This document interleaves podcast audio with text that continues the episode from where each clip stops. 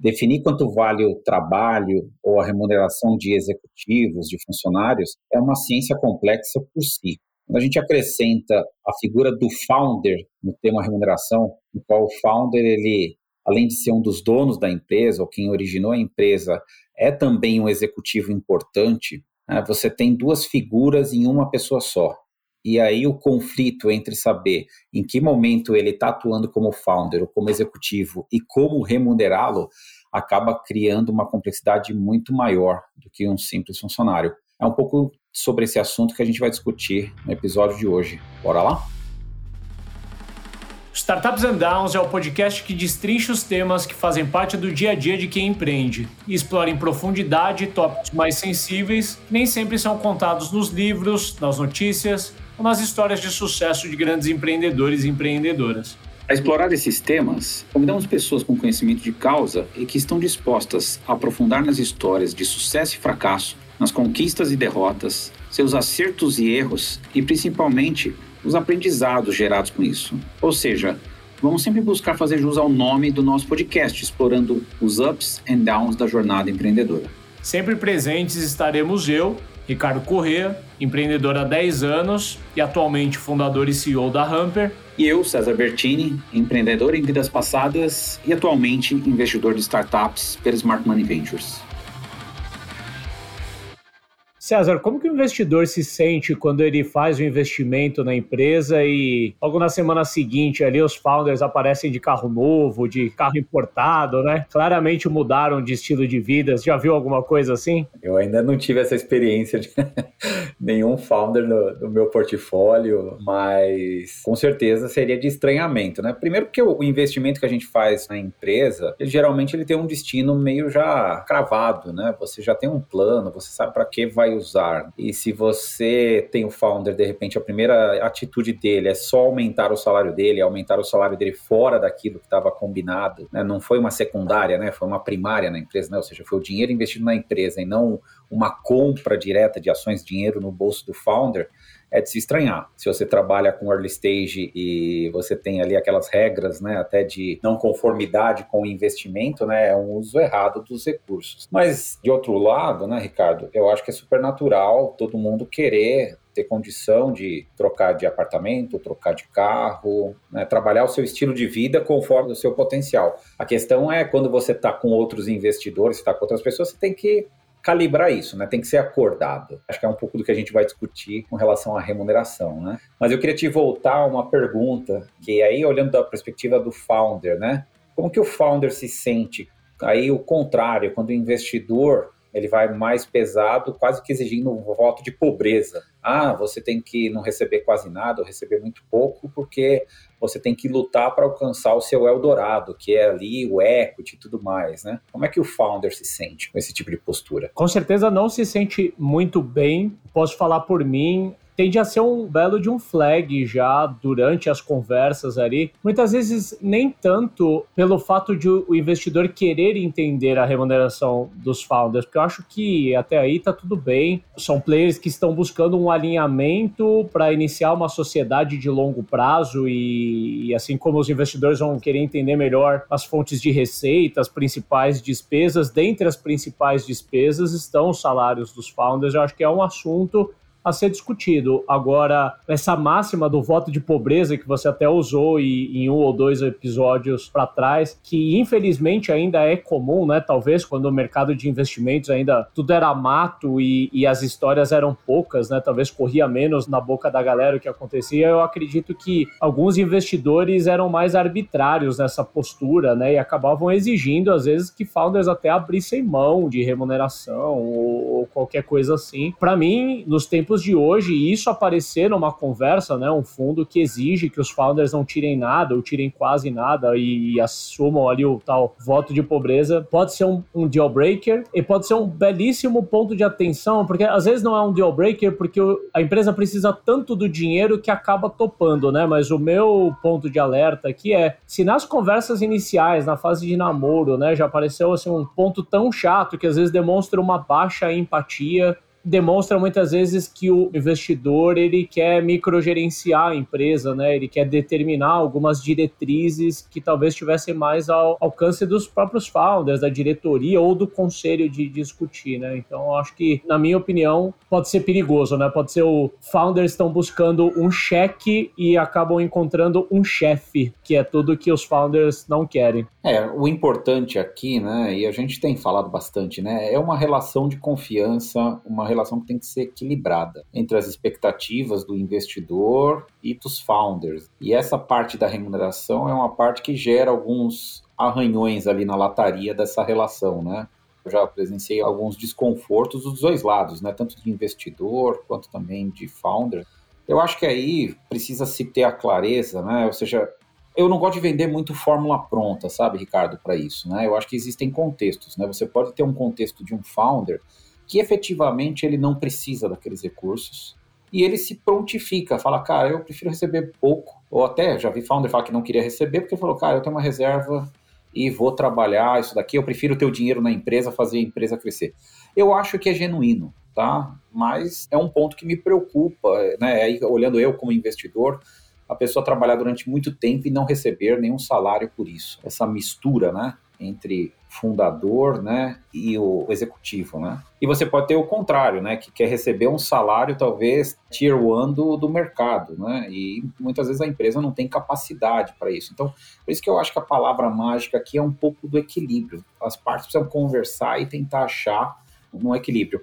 Agora, falar só de equity, né? Ou seja, encarar aquele founder que está trabalhando no dia a dia, né? Que, ah, você só vai ganhar dinheiro lá quando for vendido equity, né? Eu acho que é uma coisa também prejudicial, porque se demora, né? Não é um negócio rápido, né? E passar anos, né? Meses, anos, quase sem ter recebido o fruto do seu trabalho, né? Eu acho que é muito ruim, né? Para o founder, né? Eu não gostaria de ver essa situação e não gostaria de submeter ninguém a essa situação. Eu concordo. É, eu acho que existe um pouco dessa máxima, né? A gente escuta, às vezes, de alguns investidores que falam que o founder ele tem que mirar no equity, né? Que o grande upside está no equity. E eu concordo, né? Eu acho que assim, o grande upside, talvez o que possa fazer a pessoa mudar de vida, né? Eventualmente se tornar rico, pode ser o evento de liquidez. Só que durante a jornada de empreendedorismo, pode levar 5, 10, às vezes até mais tempo, né? A gente precisa entender que a remuneração ela não é uma zona de conforto, ela é, ela se faz necessária, né? Eu posso falar por mim.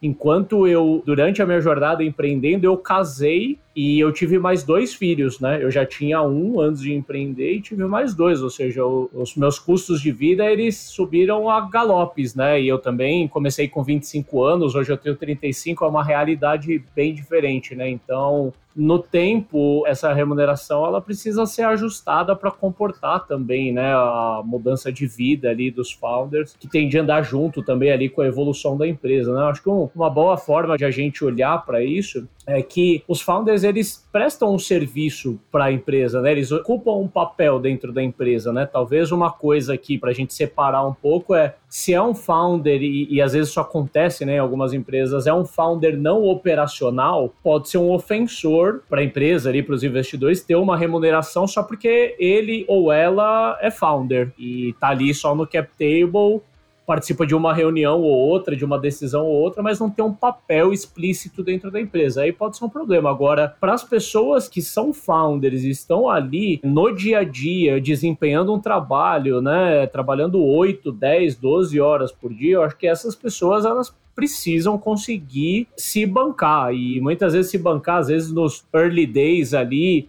esse se bancar é minimamente conseguir bancar os custos de vida, né? Passa apertado, às vezes tem que fazer um freela, etc, para compor a renda, mas em algum momento isso tem que ir sendo reajustado para que a pessoa consiga viver com dignidade, né? Se a gente está falando de uma pessoa que vai empreender durante 10 anos, ela vai fazer coisas importantes durante essa fase, como casar, como ter filhos, como entrar num primeiro imóvel, sair da casa dos pais e por aí vai, e isso demanda dinheiro dinheiro. Você comentou sobre um argumento que geralmente os fundos usam, né? De você talvez possa estar tá criando uma zona de conforto, né? Eu já ouvi essa frase, né, algumas vezes, de próprios founders, né?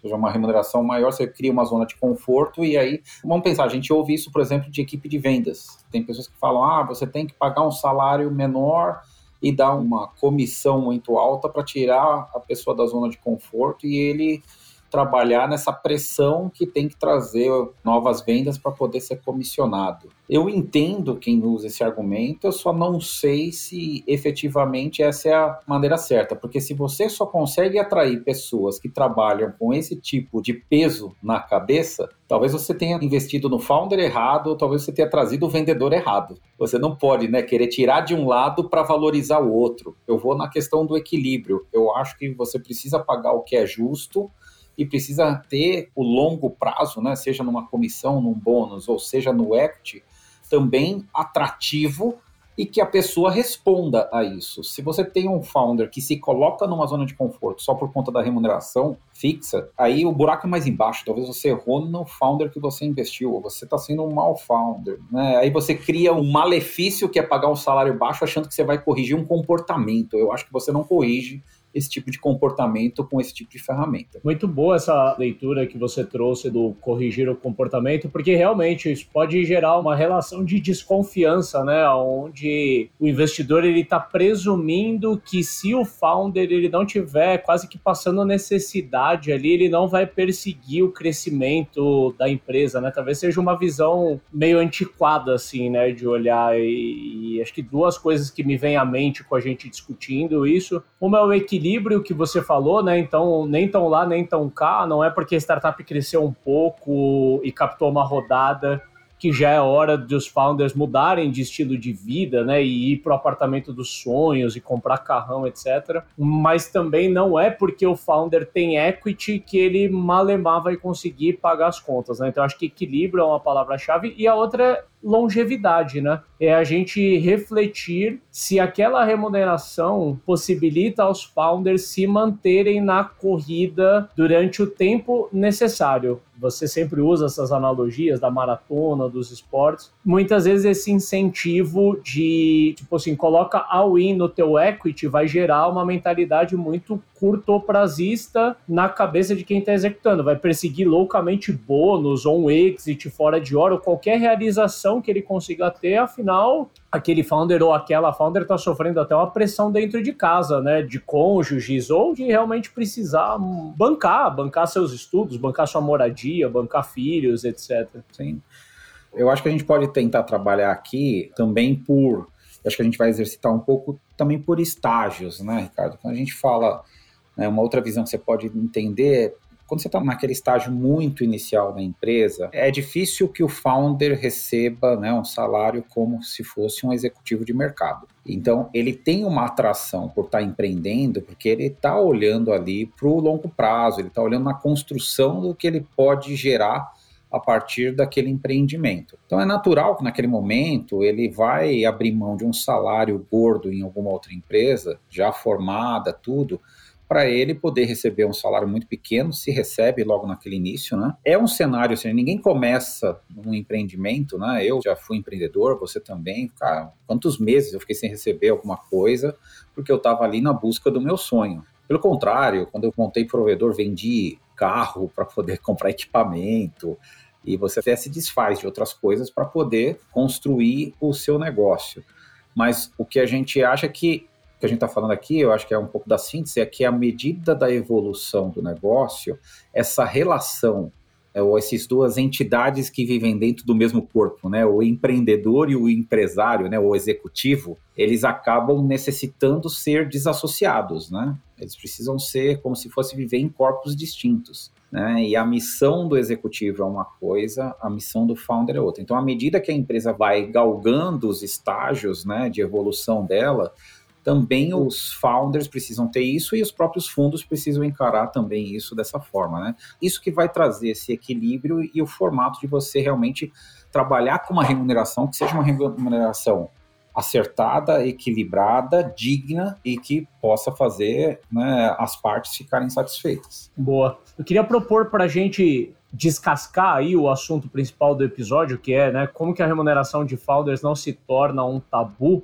eu acho que isso é um misto né, de dialogar entre os founders, entre os investidores e tudo mais. Que antes de entrar nisso, eu queria propor para a gente fazer uma reflexão, porque eu, eu acho que não dá para generalizar, mas existem casos onde é compreensível que os investidores queiram arbitrar um pouco mais a remuneração de founders, né? Então vamos pensar uma empresa que às vezes ela está no estágio pre-money e ela não tem muita expectativa de gerar receita a curto prazo, ou a receita que ela vai gerar ainda é muito irrisória frente aos custos que ela vai ter, né? A gente tá falando às vezes de uma empresa que tem um investimento alto em tecnologia, ela vai ter que investir em aquisição de usuários e tudo mais eventualmente a pedida inicial dos founders é por um salário muito alto, algo como se eles já fossem, como você colocou ali, executivos de mercado, né? Eu acho que nesse caso agride um pouco mais, né, César? Acho que acaba tendo um problema porque quase que os proceeds da rodada em grande parte iria para os founders, né? Então eu queria propor se você pudesse assim escrever um cenário potencial onde poderia ser realmente um problema, né? Os founders apresentaram ali uma projeção para a empresa e aí você claramente vê que os salários ali, a remuneração dos founders, é um ofensor ali para o crescimento da empresa, pode comprometer aquela rodada. Como que seria esse cenário?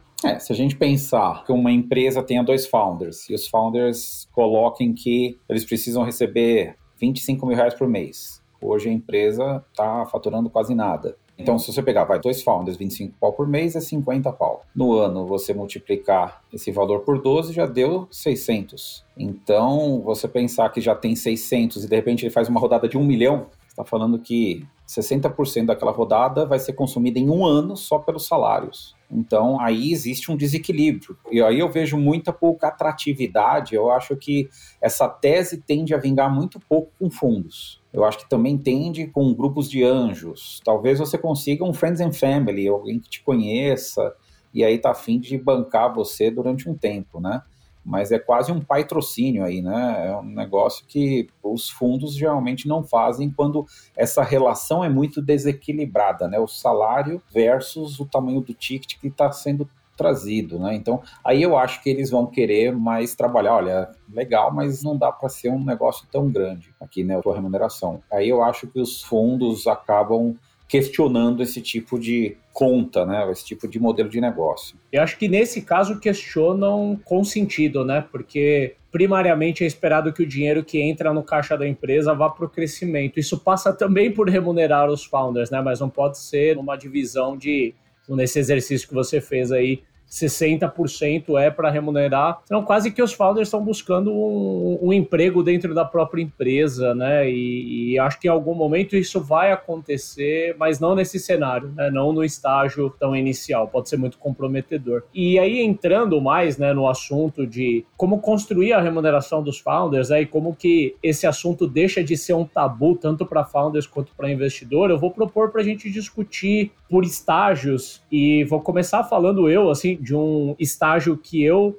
particularmente tenho bastante vivência, que é o estágio de pré-captação. Eu tive uma primeira empresa que nunca captou e depois eu tive a Hamper, que durante o primeiro e o segundo ano ali ainda não tinha investimento externo. E aí a gente tinha que se resolver dentro de casa, né, na forma como a gente ia se remunerar. No meu caso em específico, eu acho que é um caso relativamente comum que eu vejo com outros founders e outras founders, de ter primeiro um negócio de prestação de serviço antes de ter uma startup que ela tende a ser mais consumidora de caixa, né? Então, eu empreendi pela primeira vez com uma empresa de serviço justamente porque eu precisava me bancar, eu já tinha um custo de vida relativamente alto, com esposa, com filho pequeno e tudo mais. Então eu vi através da prestação de serviço um meio de viabilizar a minha empreitada, né? Então eu prestei serviço durante um tempo e só depois eu fui para desenvolvimento de produto. Então eu vejo isso relativamente comum, mas não precisa ser o único caminho, né? Eu vejo founders que tiveram uma oportunidade um pouco diferente da minha,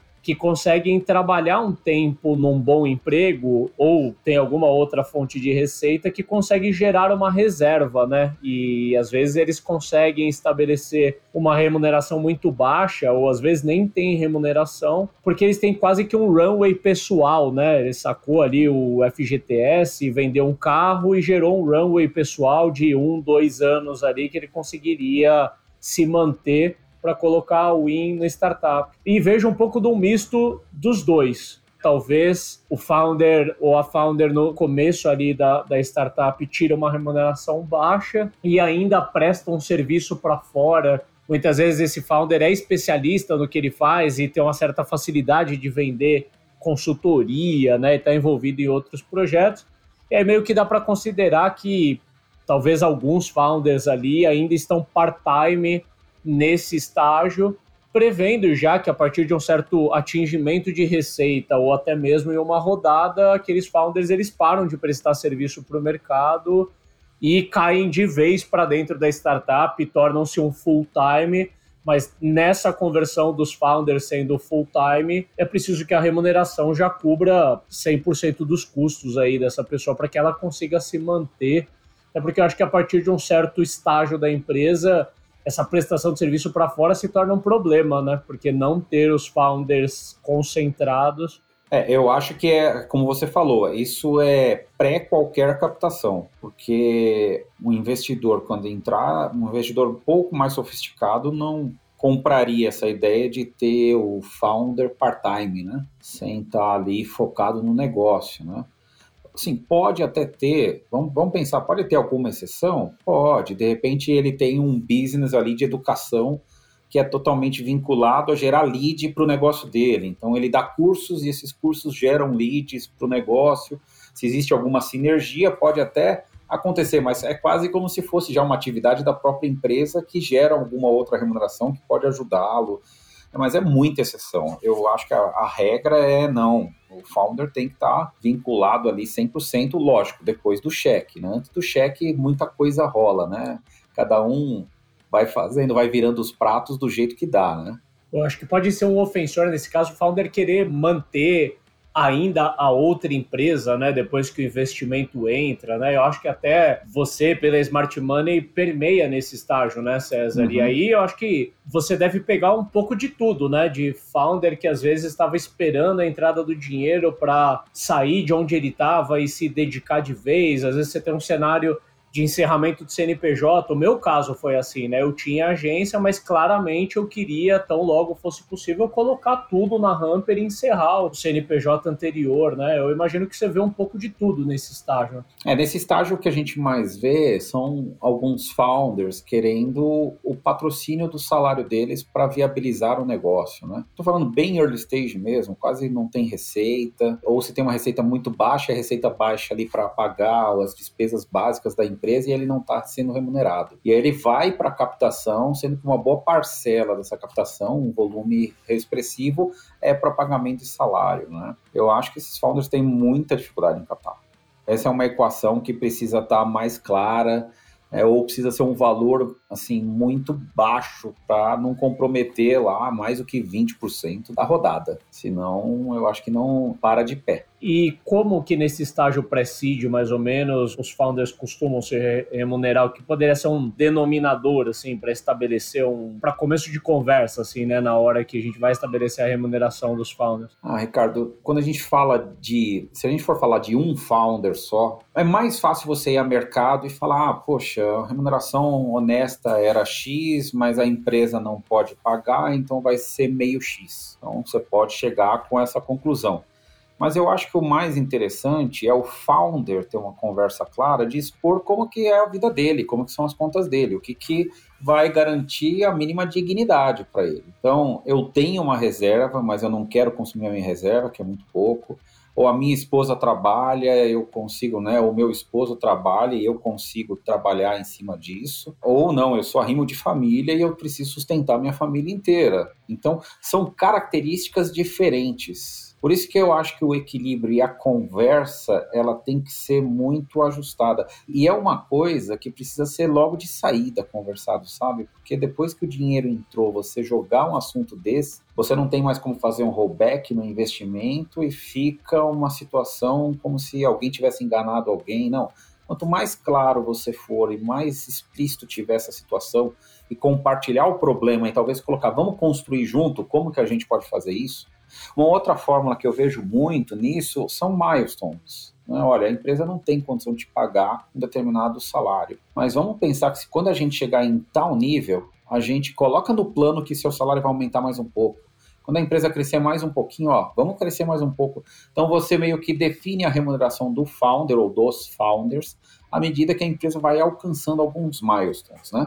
E eu quis falar primeiro do founder, e agora eu estou jogando os founders, porque também é uma outra equação. Não precisa trabalhar com a mesma remuneração para os founders. Talvez o mínimo ali, falar, olha, vai tirar X mil reais de mínimo, ok, pode até ser igual, mas a necessidade é diferente, né? A gente já tratou em outro episódio, né? Você pode ter um founder que é casado, tem três filhos, e um founder que é solteiro. O dinheiro que cada um deles vai precisar é diferente.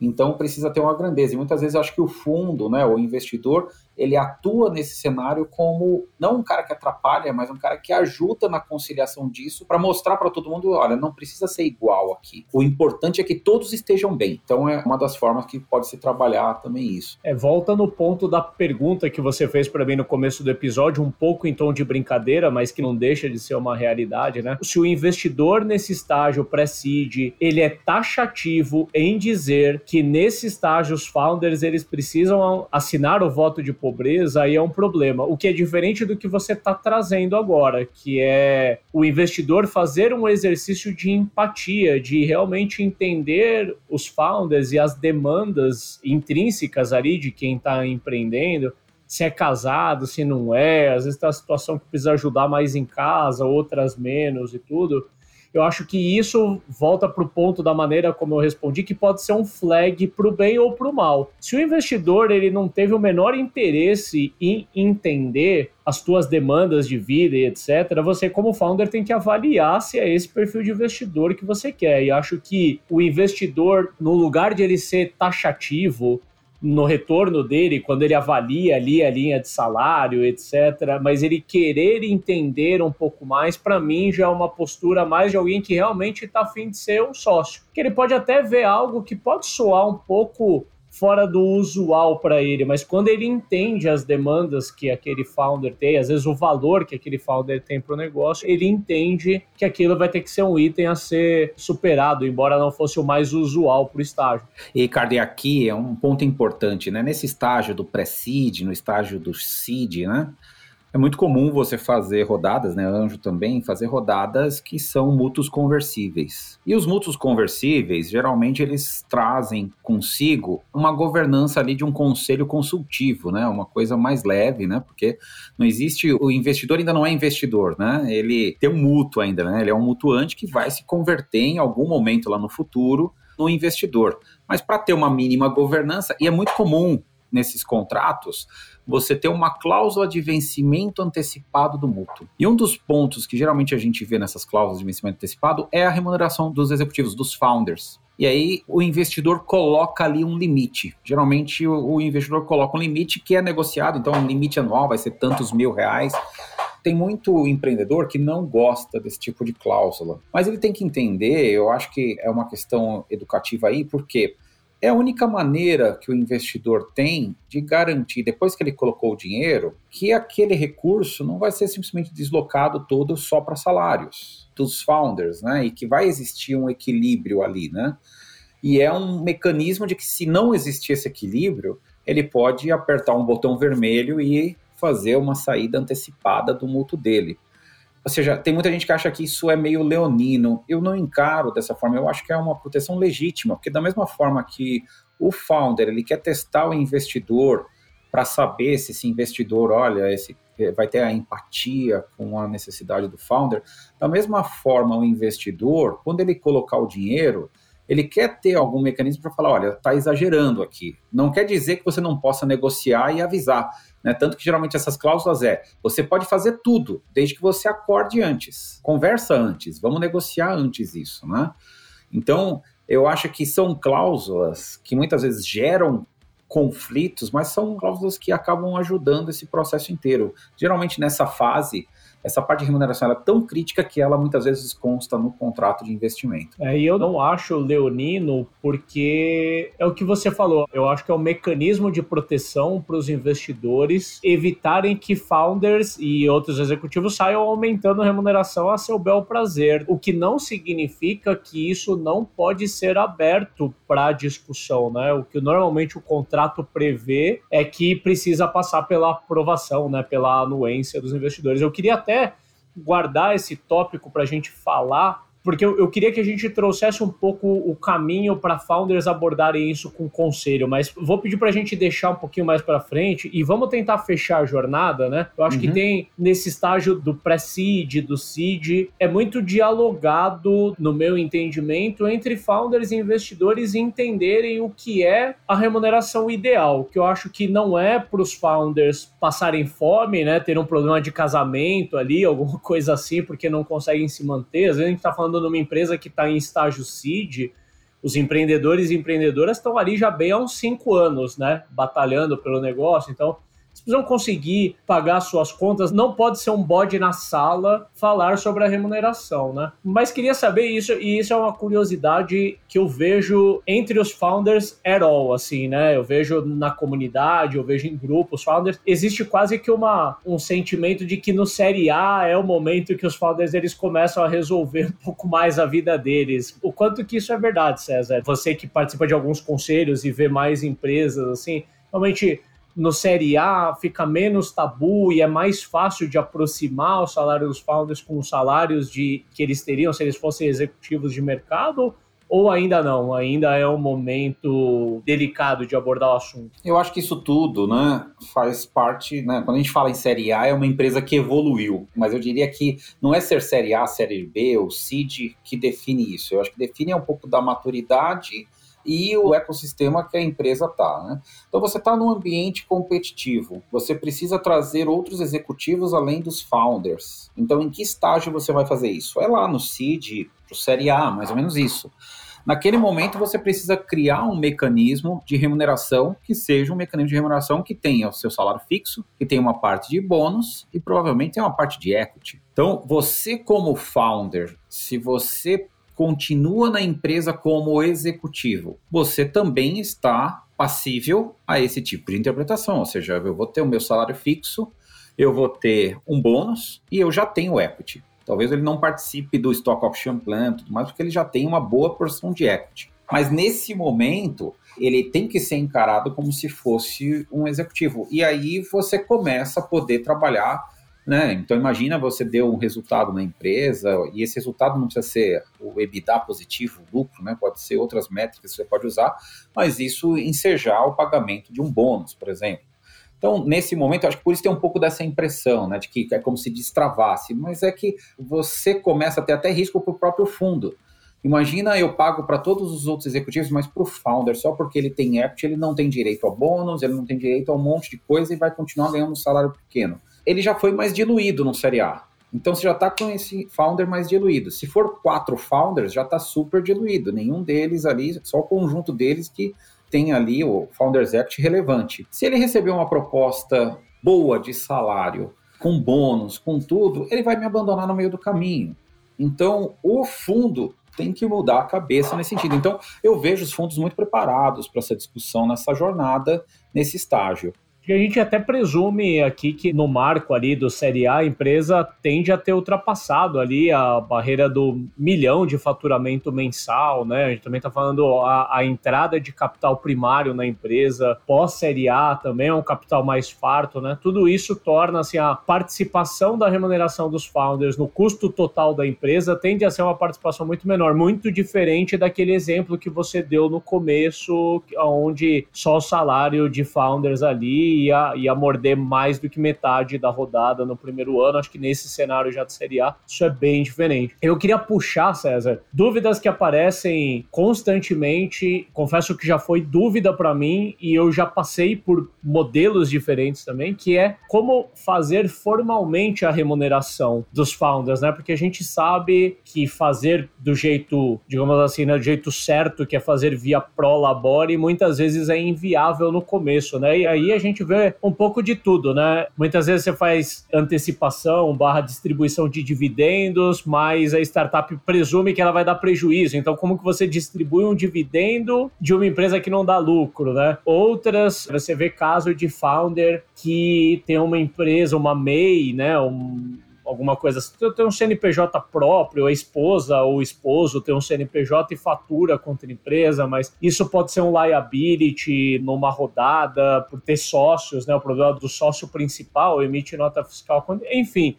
a gente vê um pouco de tudo. Eu acho que eu acabei citando os três principais mecanismos, né? Que é prestação de serviço, ou antecipação de dividendos, ou prolabore, e como que eles sincronizam no momento, né? Porque talvez não seja um um em detrimento do outro. Talvez essa remuneração ela precise passar por modelos diferentes até chegar no modelo ideal, né, César? E aí o que, uhum. você vê por aí? Bom, vai, se a gente for né, a gente fala by the book, né, na legislação, no correto, isso tem que ser encarado como prolabore. Só que o problema é que no prolabore você incide o INSS e você incide a, o imposto de renda retido na fonte. E aí geralmente os founders vão para antecipação de dividendos. Então, geralmente é uma mescla entre um pedacinho pequeno de Prolabore e uma distribuição de dividendos. Aí se inventa um pouco essa antecipação de dividendos. Mas para haver antecipação de dividendos, você precisa ter uma visibilidade que haverá dividendos. E se não ocorrem os dividendos, aquele valor que você antecipou de dividendos, ele é tributável, normalmente. E aí começam algumas mágicas que geralmente se faz, né? Contabilidade, como é que você joga isso. Então, pode ser um buraco perigoso a empresa entrar em antecipação de dividendos, porque você vai gerar um, um liability impostos ali, né? um risco de impostos depois com aquele negócio. E a emissão de nota fiscal, ou seja, você pode ter um, uma pessoa, que pode ser o próprio founder, com outro CNPJ, e esse CNPJ ele pode emitir a nota fiscal, mas é partes relacionadas, se você tem uma empresa no Simples, a outra empresa no Simples, as receitas se fundem para você saber se você está ou não encaixado no Simples. Aí tem gente que usa nota fiscal né, de uma empresa da esposa para fazer isso. Aí você começa um monte. A gente brinca que é a mente a serviço do mal. Aí você começa a, a criar um monte de situações né, para tentar escapar um pouco de impostos e tudo mais. Então tem que tomar muito cuidado com esse tipo de modelo, né? Se for para ser o ideal, o ideal é que seja pro labore. Se você tiver dividendos, trabalhe com dividendos, com certeza. Essa questão da nota fiscal é, sim, se eu não tenho alternativa, né? e aí você começa a gerar esses outros argumentos. Agora, o importante é que qualquer um desses mecanismos você evite trazer riscos para a empresa, porque lá na frente, quando você for fazer uma due diligence com algum fundo, esse negócio vai aparecer e isso vai virar um ponto a ser questionado, né, do, da tua condução e, e isso não perdura para outras rodadas. Então você tem que tomar bastante cuidado com relação a como encarar qual é o modelo que você vai selecionar. É, acho que para viabilizar o começo do negócio, né, a existência do negócio no início ali, né, nós founders somos bem criativos, né? E, e tem, que tem, que tomar muito cuidado para não ser algo que realmente comprometa, como você falou, né? Se os founders eles almejam um dia captar e trazer investidores, talvez no estágio de anjos ali não seja tanto um problema, mas na chegada de um investidor mais profissional, investidor institucional, vai ser um liability, talvez não seja um deal breaker, né? Um investidor ali, potencial investidor que gostou muito da empresa empresa não vai deixar de fazer o investimento porque você tinha um cenário ali de founders que faziam por distribuição de dividendos, mas possivelmente seja uma demanda da due diligence, né, César? Que isso seja consertado e muitas vezes até corrigir o retroativo do passado, né? Eu já vi casos assim, onde beleza, vai ser pro labore daqui para frente e precisa acertar esse passado, porque foi feito via distribuição de dividendo, a empresa não teve dividendo até aqui, né? Isso fica ali pendurado na empresa e vai precisar ser acertado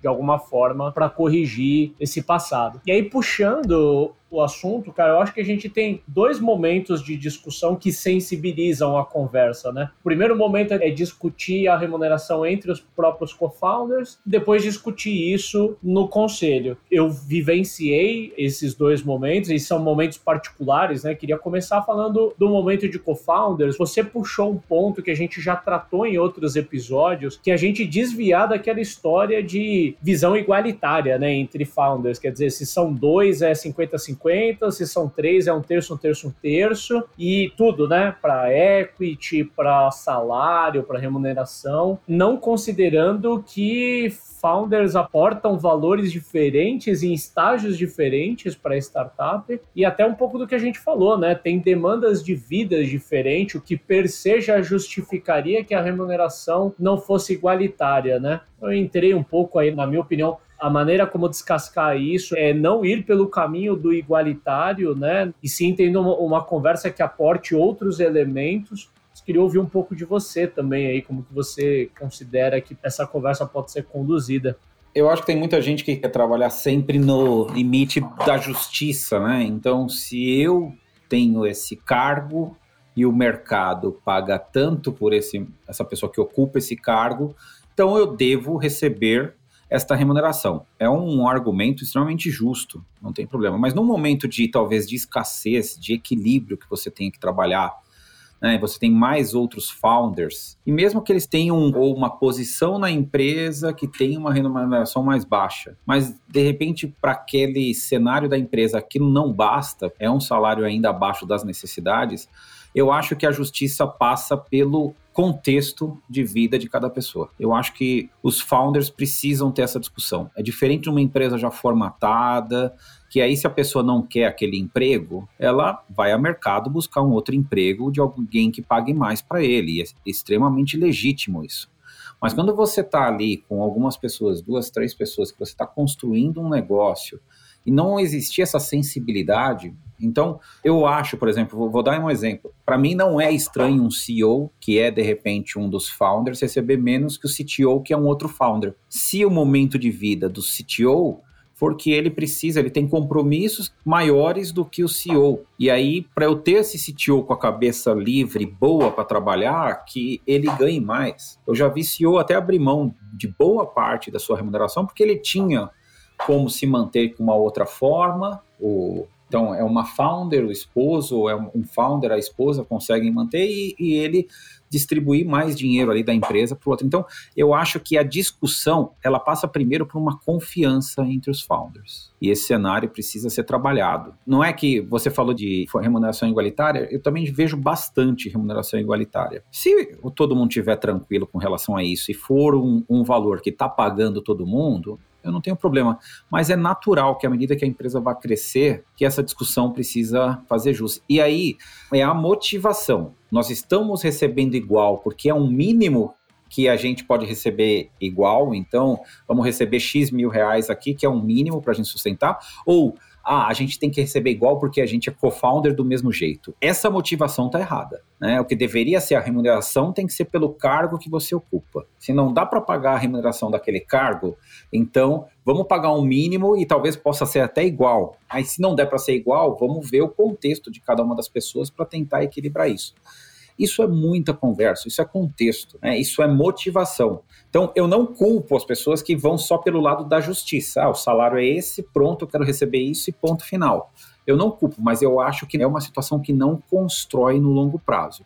Eu prefiro uma que você coloque o contexto das pessoas e aí se discuta em cima desse contexto. Total. Eu vejo um caminho de ir pelo igualitário, não que ele vai estar sempre errado, mas na maioria das vezes é você evita uma conversa difícil no início da jornada, até porque você tem outras preocupações ali, que não só a remuneração e o equity, né, mas tem que desenvolver produtos, você tem que botar aquele produto na rua, ter clientes que pagam, atrair investidor. Você acaba não querendo congestionar tanto as discussões discutindo salário. Então vai pelo igualitário que fica mais fácil, ninguém vai questionar tanto. Por outro lado, depois de esticar um pouco essa corda, né, passados alguns anos, não dá para dizer que numa operação com três co-founders, os três co-founders aportam exatamente o mesmo valor para a empresa. Então, vai ter um que aparece um pouco menos para trabalhar, vai ter um outro que sente que carrega um piano maior. E aí aquela conversa difícil que foi evitada no começo gerou um débito societário enorme que pode causar uma, um problema ou até uma ruptura mais na frente. E acho que um outro momento emblemático aí quando a gente fala em remuneração de founders, e aí aqui talvez esteja o maior tabu. E por que é um tabu? Porque é difícil você discutir com o seu conselho com seus investidores a sua remuneração, porque você espera que os seus investidores não se posicionem como seu chefe, né? E tá quase que intrinsecamente entendido que se aquela pessoa vai determinar quanto eu ganho, é meu chefe. Por outro lado, o investidor tem que proteger o investimento realizado, na linha do que a gente já falou aqui. Eu vou chover no molhado se eu repetir. Então, você tem que encontrar um equilíbrio de conversa onde traga conforto para ambos os lados, de que o investidor não sente que ele está cedendo demais, fazendo todos os gostos dos founders e, ao mesmo tempo, os founders também não estão se colocando numa posição quase que de subordinação, ali onde o investidor determina. Então, é sensível de levar, né? Acho que não dá para negar, é sensível, a gente tende a até a protelar essa conversa. E aí queria até pedir a tua orientação. Qual que é o caminho, César, de propor, por onde ir? Como que essa conversa tende a acontecer na prática para que não seja esse tabu? É, a primeira questão aí, né, Ricardo, é entender claramente o, de que tipo de conselho a gente está falando, né? Um conselho administrativo, ele provavelmente tem ali como função dele definir a remuneração dos executivos. Então, anualmente, esse conselho vai se reunir e cabe a ele definir a remuneração dos executivos. Logicamente, quando chega nesse tamanho de empresa que se estabelece um conselho administrativo, aí a gente já está falando de uma estrutura de cargos e salários bem definida, você tem já uma remuneração variável e fixa bem definida, então já é um outro estágio. Eu acho que aqui a gente pode concentrar um pouquinho mais no estágio anterior, quando é um conselho consultivo. Ainda a empresa não tem um porte tão grande, e aí como que você traz à tona essa questão?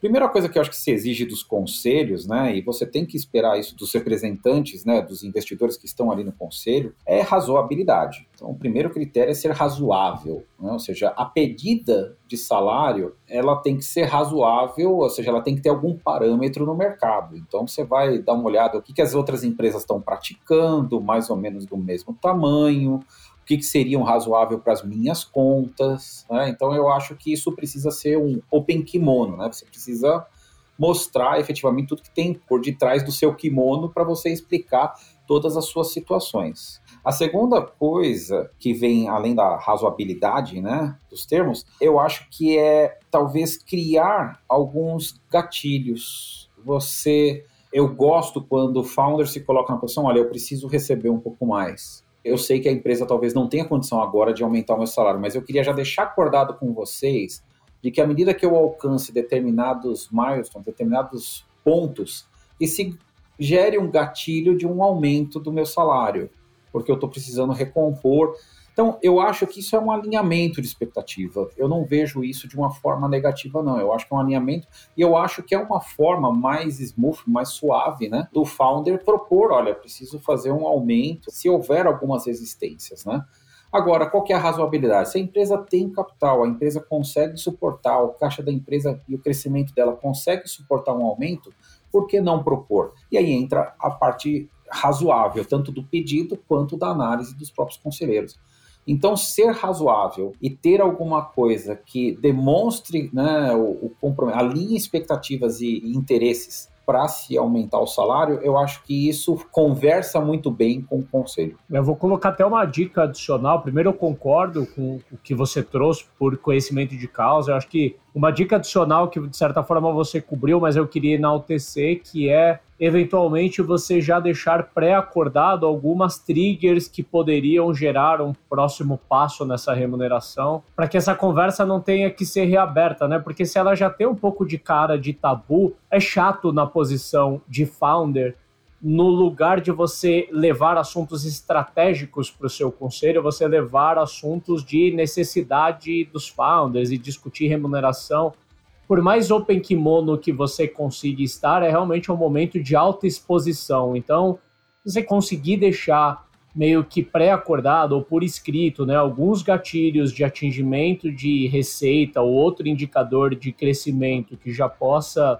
incorrer num aumento ali, tanto mais fácil congestiona menos os assuntos do conselho para discutir esse tipo de coisa. E para fechar esse assunto, César, a gente está falando muito aqui de discutir a, a remuneração, presumindo que a gente está discutindo um aumento mas eu acho que tem um momento que, infelizmente, a gente precisa falar de uma redução, né? Às vezes está passando por um momento de crise de mercado. Eu me lembro, assim, no início da pandemia, onde a gente sentou juntos no Conselho Consultivo da Hamper para definir potenciais cenários, e já tinha um cenário quase que pouco depois da largada ali, que a depender de quanto que a gente sofresse de impacto, já teria um, um haircut ali nos founders, ainda que temporário, sei lá, né? Mas que readequasse para que a gente não precisasse olhar imediatamente para uma redução de quadro e tudo mais. Então, acho que em alguns momentos é natural, né, no momento de crise ou de catástrofe, mas eu imagino também que às vezes tem um,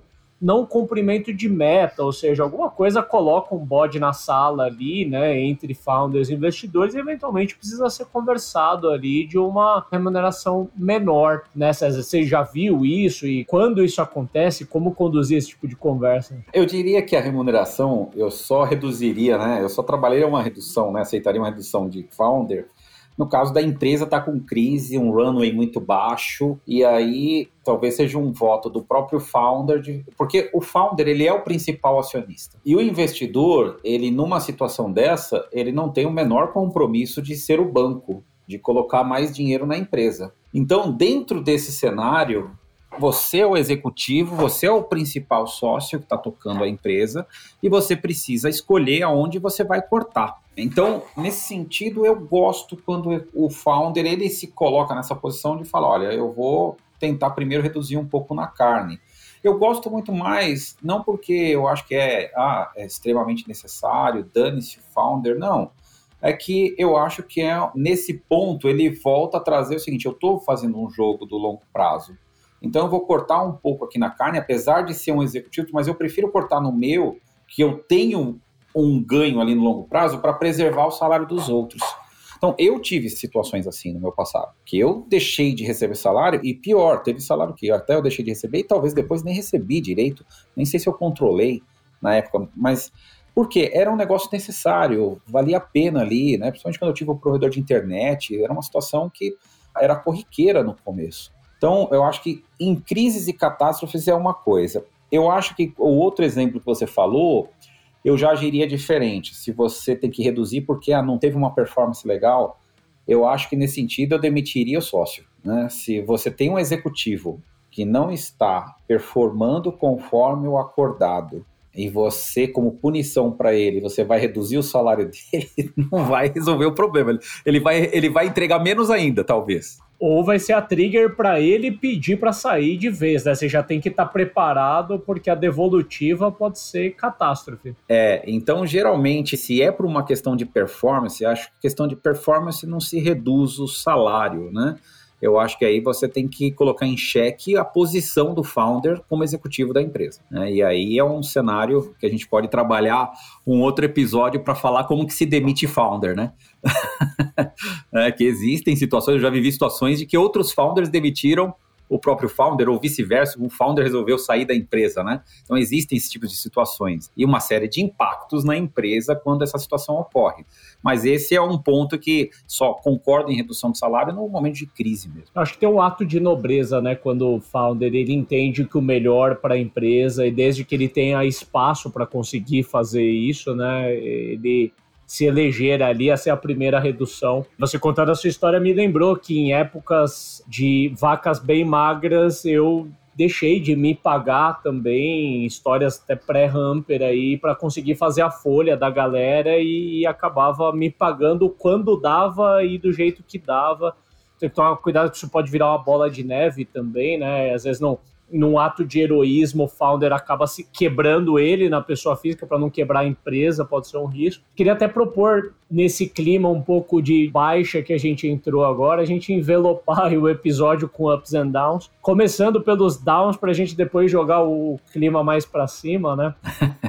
Eu vou trazer um down aqui que vai muito em linha com a sua pergunta inicial, que depois vai em linha com o que a gente cobriu ali no meio, que é quando um fundo ou um investidor, eu acho que isso tende a acontecer mais ali no, no early stage, ele aparece com uma postura mais arbitrária de determinar a remuneração e, e ser taxativo em dizer que a remuneração vai ser baixa. Eu passei por isso na rodada pré-seed da Hamper, eu tenho uma condição, né, naquela época eu já tinha essa condição, eu tenho três filhos, a maneira como eu e minha esposa a gente se organizou aqui em casa, foi ela quis se dedicar à família para eu me dedicar aí a, ao empreendimento, então eu me tornei aí a única fonte de renda e acho que não precisa fazer muita conta para saber que uma casa de cinco pessoas você não consegue viver com um salário de estagiário, né? E eu estava disposto ali a passar, eu já estava passando apertado naquela época, mas o investidor em questão olhou a linha na planilha e questionou, assim, sem querer entender, né? E basicamente, assim, ele foi muito taxativo em dizer assim: olha, a remuneração de um founder no estágio que vocês estão agora é de tanto. E basicamente, assim, esse tanto não pagaria nem a, a escola dos meus filhos, né? Que assim, o meu custo de vida, etc. E para mim acabou sendo um deal breaker. Era um investidor qualificado, era um investidor que ativamente faz em algumas startups, mas que para mim eu acho que não foi nem tanto o número que foi colocado na mesa e sim a maneira taxativa com que foi colocado, não dando margem nem para discussão. E aí eu fiquei com uma preocupação muito grande de talvez tudo que eu não estava buscando naquela época era um chefe, e aí isso acabou reforçando muito na minha cabeça assim: esse pessoal, se eles se preocupam com isso agora, eles vão querer ter uma gestão muito micro do negócio, sabe? Um pensamento muito pequeno, enfim, não é o tipo de parceiro, o tipo de sócio que eu estou procurando, e eu saí da mesa por conta disso e acabei fazendo negócios muito melhores com os investidores que a gente tem. Então, esse é o meu down não sei o quanto que isso é comum ainda no mercado, mas cinco anos atrás eu ouvi isso e para mim foi um deal breaker. O meu aqui, eu deixar aqui um falando mais de fundos, né? Ele tenta, né? O investidor, né? Não fundo, mas ele, o investidor, ele trabalha ou aceita uma remuneração muito baixa dos founders. Talvez ele esteja desalinhando o interesse dele como fundo, né? O interesse dele como investidor é que você tenha um ganho lá no longo prazo, né? Você tenha o equity sendo valorizado no longo prazo. Quando você faz com que no curto prazo o founder tenha problemas financeiros, você talvez esteja empurrando esse founder a aceitar a primeira proposta de exit, talvez que ele tenha na mão, e não caminhar numa jornada mais longa de criação de valor mais no médio e longo prazo com a empresa. Então eu acho que esse é um down, quando o fundo não tem essa sensibilidade de que precisa trabalhar salário que seja digno ali para o executivo. Né? o founder que é executivo. Puxando um up, que de certa forma a gente cobriu, mas eu queria jogar mais luz em cima do ponto, que é discutir a remuneração não pode ser um bode na sala. Seja essa discussão limitada a founders, seja essa discussão envolvendo também investidores, as pessoas elas precisam ter maturidade para discutir, precisam ter empatia, não é meramente um jogo de números, eu acho que tem que envolver também o valor que cada pessoa porta para o negócio e também o custo de vida das pessoas, só para citar alguns aqui. Eu acho que todo mundo que está envolvido nesse processo precisa encarar isso com a devida seriedade, né? Eu acho que isso precisa estar tá contemplado de alguma forma na governança da empresa e ter governança na empresa não acontece só quando entra um fundo institucional. Acho que founders podem determinar a governança desde o início e, e meio que pré-acordar assim de quanto em quanto tempo a gente para para discutir se a nossa remuneração ela tá ajustada, né? Então eu acho que ter maturidade para discutir, evitar que isso seja um bode na sala, ajuda a desviar daquilo que a gente já brincou nesse e em outros episódios, que é dos founders assinarem o tal do voto de pobreza, né? Eu acho que vocês acabam evitando muito esse assunto, isso acaba sendo uma constante, acaba perdurando. Infelizmente, a gente vê isso acontecendo em muitas empresas ainda. Minha contribuição aqui, eu acho que o maior up que eu vejo, Ricardo, é quando existe essa separação clara na cabeça entre founder e executivo. E quem recebe remuneração é o executivo, né? O founder, como também um, um investidor, né? Alguém que tem participação acionária, ele vai receber a sua remuneração pela valorização da empresa e por possíveis dividendos a serem distribuídos. E o executivo, ele tem a remuneração. Quando na cabeça do founder ele destrava isso e ele consegue identificar essas duas visões, ele até consegue trabalhar melhor com o equity dele, porque ele até ele vai perguntar se ele é o melhor executivo para aquele momento da empresa. Então, esse tipo de racional, ele destrava muita coisa importante ali para o futuro da empresa, né?